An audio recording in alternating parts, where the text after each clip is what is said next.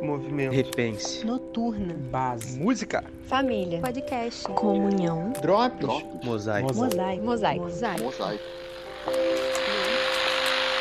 Fala pessoal, como vocês estão? Tudo bem? Espero que estejam bem. E a gente começou, né, algumas semanas atrás, uma fase nova no Drops. E depois do centésimo episódio, graças a Deus por isso, tem sido um projeto bastante abençoador, tanto na vida de quem ouve quanto na vida de quem prepara. Então, que Deus continue com a gente, nos guiando nesse projeto tão lindo que tem abençoado tantas vidas. Enfim, quem me conhece assim mais proximamente sabe que eu gosto muito, que eu sou tipo fã número um dos Arrais. Pra vocês terem uma ideia, eu fui a cinco shows na minha vida. Não é, qualquer tipo de show, mas eu tava contando com shows em que eu efetivamente paguei pra ir. Então, assim, é, de cinco shows da minha vida, três foram dos Arrais.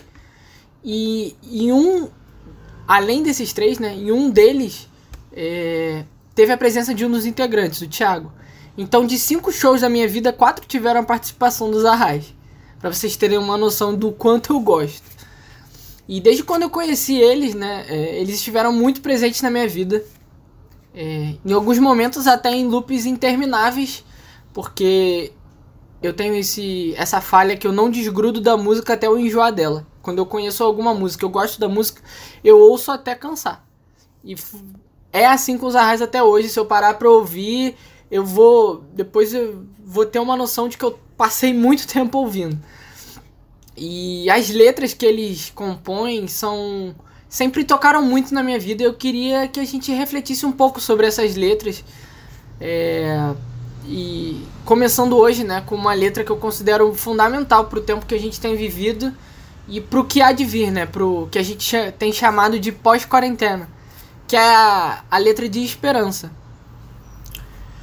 Até, é, foi até um pouco a fala de um dos vlogs que a gente teve há pouco tempo lá no Instagram, se eu não me engano foi o da Elis, que ela falou sobre uma nova forma da gente enxergar a morte, que a gente tem uma certa dificuldade de enxergar ela como um processo natural. E a gente esquece na maioria das vezes que a gente não foi feito para viver aqui na Terra. Mas a nossa promessa, o nosso chamado, o nosso alvo é para viver na eternidade com Ele, com Cristo, com Deus. E a letra da música, ela, ela reflete essa nossa esperança. No trecho, inclusive, que ele diz o seguinte: Eu abro as velas da embarcação na esperança que pela manhã avistarei o porto onde te encontrarei.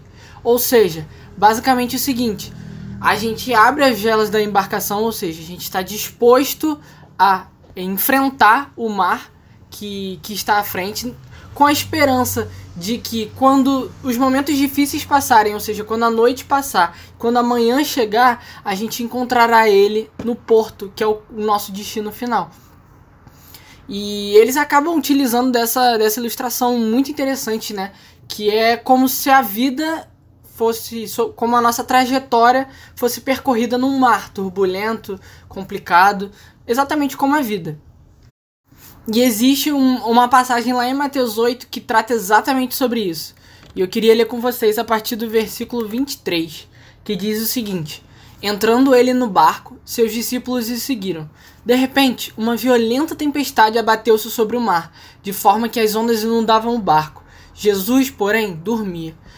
Os discípulos foram acordá-lo, clamando: Senhor, salva-nos, vamos morrer. Ele perguntou: Por que vocês estão com tanto medo, homens de pequena fé? Então ele se levantou e repreendeu os ventos e o mar, e fez-se completa bonança. Os homens ficaram perplexos e perguntaram: Quem é este que até os ventos e o mar lhe obedecem? E quantas vezes não somos nós repetindo essa mesma atitude, esse mesmo pensamento que os discípulos tiveram, de que há alguma situação e ela foge do nosso controle e a gente fica desesperado porque a gente acha que a gente não vai conseguir lidar com aquele problema ou com aquela situação e a gente não lembra que todo o domínio de toda a criação está nas mãos de Deus e que nada escapa do controle dele. E mais uma vez essa esperança, né, ela é citada é, um pouco antes do final da música, ali antes de repetir o refrão, é, em que ele fala um pouco mais sobre essa questão da morte e o quão difícil é pra gente enxergar isso como um processo natural. é, ele cita: Se a chuva me alcançar e o barco revirar, que eu acorde em terra firme lá. Ou seja, se mesmo a gente estiver navegando e se a chuva conseguir chegar a gente, se a morte conseguir nos alcançar e, enfim, o nosso barco revirar e a gente não conseguir vou continuar navegando, que a gente acorde em terra firme lá, que deve ser, que é essa esperança que ele está citando. Que todas essas situações, é, essa chuva, esse mar turbulento, ele não venha nos, nos, nos distanciar do, do pensamento que a gente deve ter de que somos completamente dependentes dele para toda e qualquer situação e que ele é poderoso o suficiente para acalmar qualquer chuva, para acalmar qualquer vento que venha sobre as nossas vidas. Que a gente seja, esteja sempre vivendo, né, com o nosso presente olhando para as coisas do alto, porque a gente, assim a gente consegue caminhar eh, com a, essa esperança queimando nos nossos corações, confiando na promessa, como ele diz na música. Porque o pranto toma a noite, mas logo vem o dia, e gritos de alegria ecoarão. Então, que a gente possa fazer dessa letra uma, uma verdade na nossa vida, que a gente possa viver confiando nessa promessa e que isso nos faça refletir de como a gente tem vivido e como, como o nosso barco tem navegado. Deus abençoe a gente e até a próxima, galera.